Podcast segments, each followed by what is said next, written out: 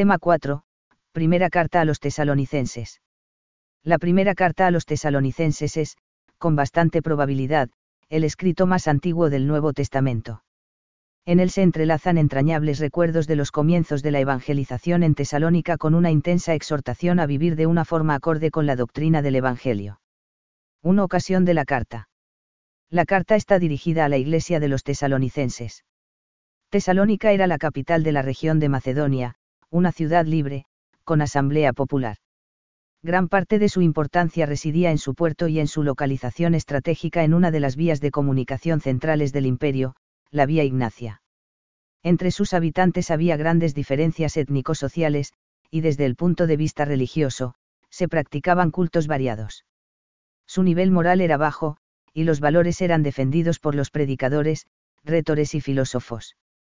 San Pablo, con Silas y Timoteo, obtuvo en Tesalónica abundantes frutos de conversión y fundó, en la primera fase de su segundo viaje apostólico, una comunidad cristiana de la que se sentía santamente orgulloso. Al llegar a Tesalónica desde Filipos, HCH 17,1, Pablo, siguiendo su praxis habitual, comenzó a predicar el Evangelio a los judíos, pero solo algunos lo aceptaron. Luego se dirigió a los prosélitos griegos, de los que no pocos se le adhirieron, HCH 17,2 a 4. Mientras estuvo en aquella ciudad, Pablo proveyó personalmente a su sustento, 1 Ties 2,9. La comunidad cristiana allí fundada, dada su notoriedad y su posición en un importante nudo de comunicaciones, pronto se convirtió en un foco de irradiación de la fe en los alrededores, 1 Ties 1,8. A los pocos meses de haber comenzado la predicación, Pablo se vio obligado a salir de forma imprevista de la ciudad a causa de las insidias de algunos, de modo que tuvo que interrumpir la formación cristiana de aquellos neófitos, HCH 17,5 a 9. Por eso, en cuanto le fue posible, envió a Timoteo desde Atenas, 1 Ties 3,2, donde había parado camino de Corinto, para tener noticias de cómo habían reaccionado ante las dificultades surgidas y para confirmarlos en la fe, esperanza y caridad. Mientras tanto, Pablo se dirigió a Corinto, y allí lo encontró Timoteo cuando regresó de Tesalónica, HCH 18,5. Este le contó que los tesalonicenses perseveraban en la fe y en la caridad, a pesar de las persecuciones. Ante esas noticias, el apóstol se dio cuenta del arraigo que había tenido el Evangelio y la fidelidad que habían demostrado esos fieles.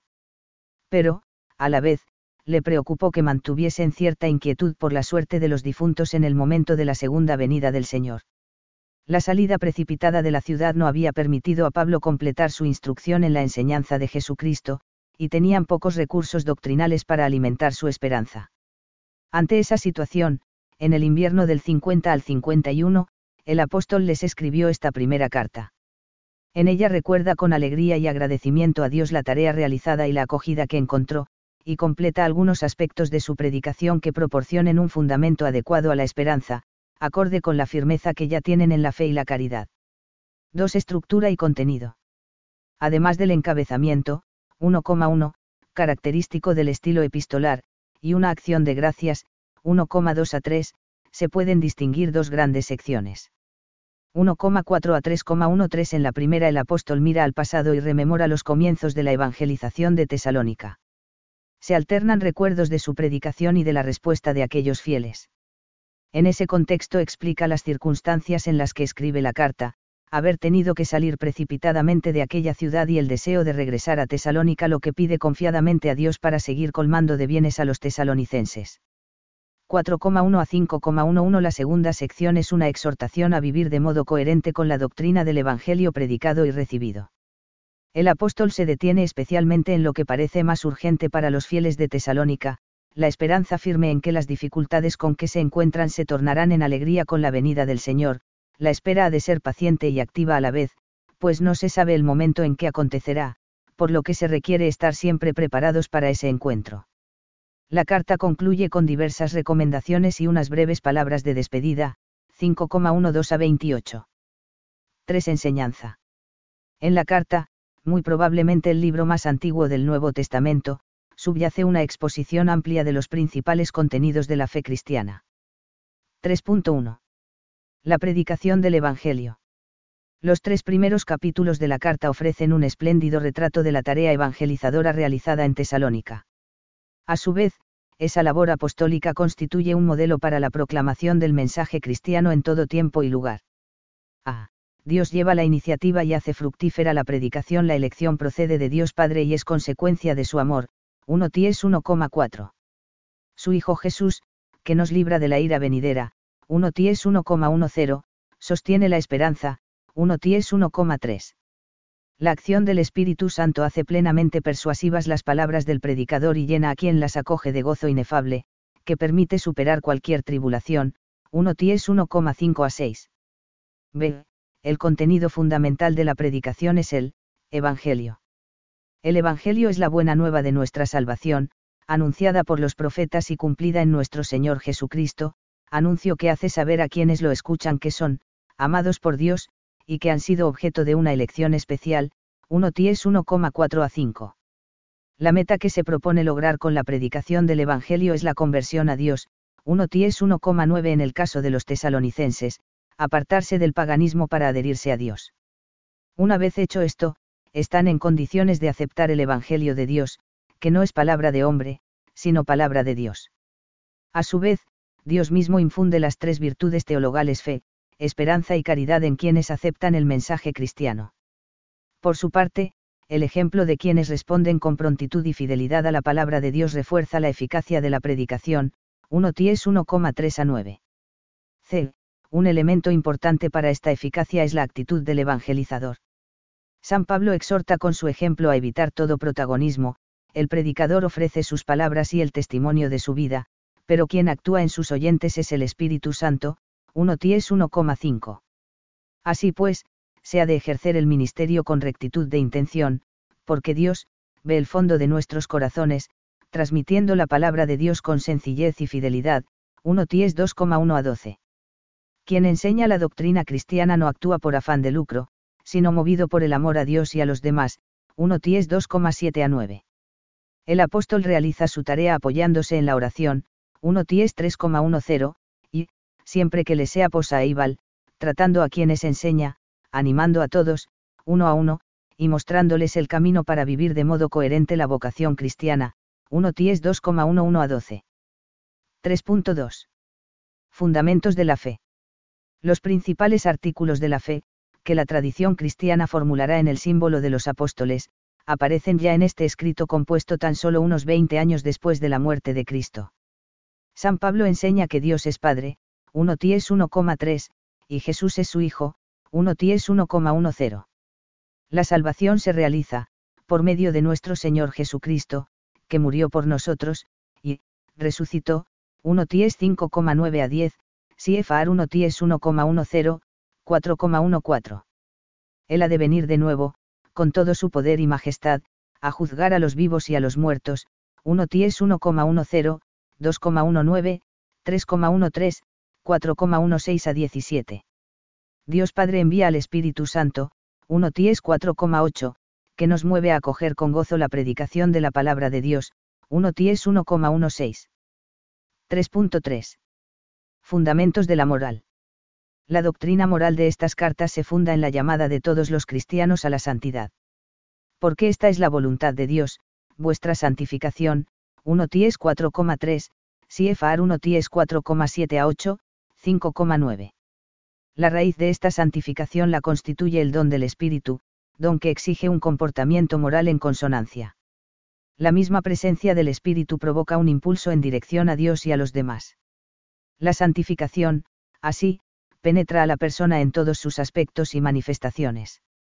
Para alcanzar la santidad es necesario participar de la propia vida de Cristo, 1 Ties 5,10, apoyándose en las virtudes teologales, hemos de estar, revestidos con la coraza de la fe y de la caridad, con el yelmo de la esperanza, 1 Ties 5,8.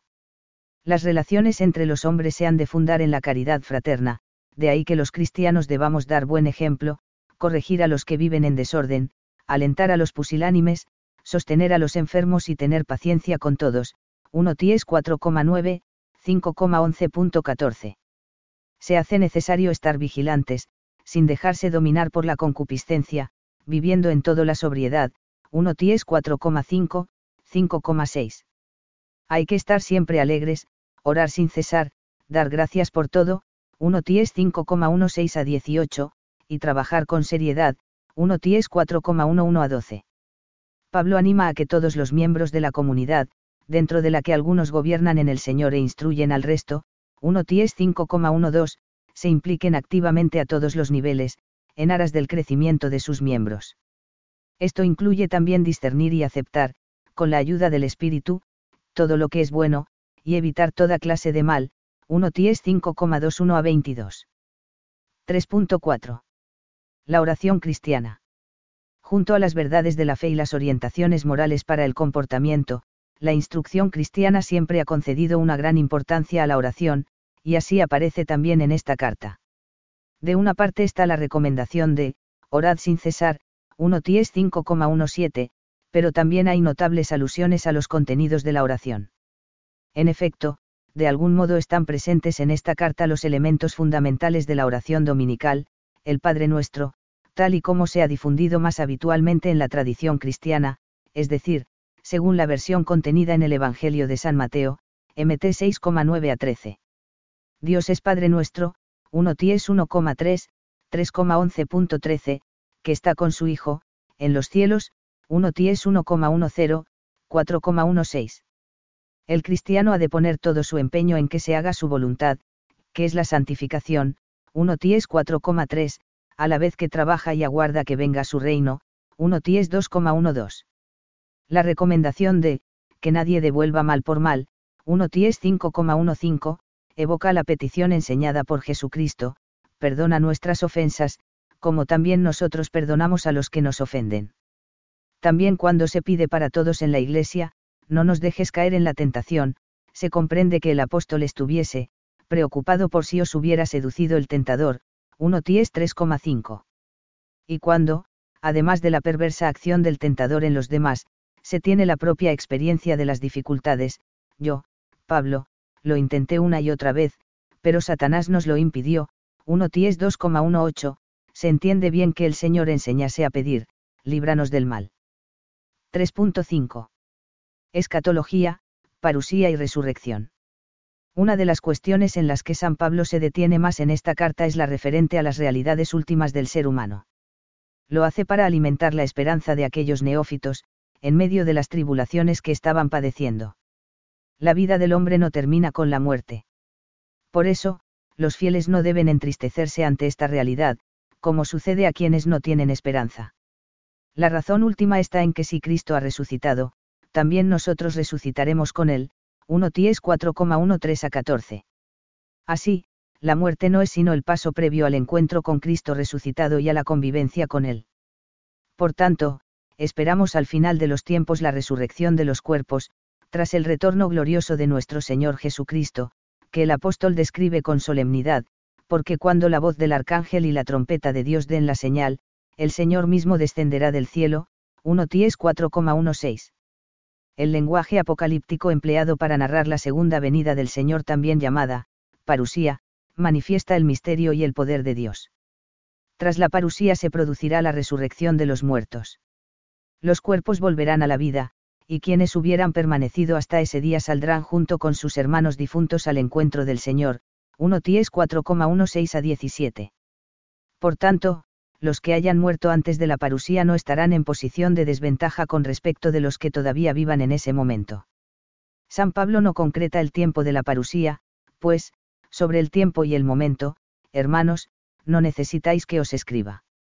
Se limita a exhortarles para que permanezcan siempre vigilantes, porque, el día del Señor vendrá como un ladrón en la noche, 1 Ties 5,2, en el instante menos esperado. Vigilar, sí, pero con una espera tranquila y alegre, porque, Dios no nos ha destinado a la ira, sino a alcanzar la salvación por medio de nuestro Señor Jesucristo, 1 Ties 5,9.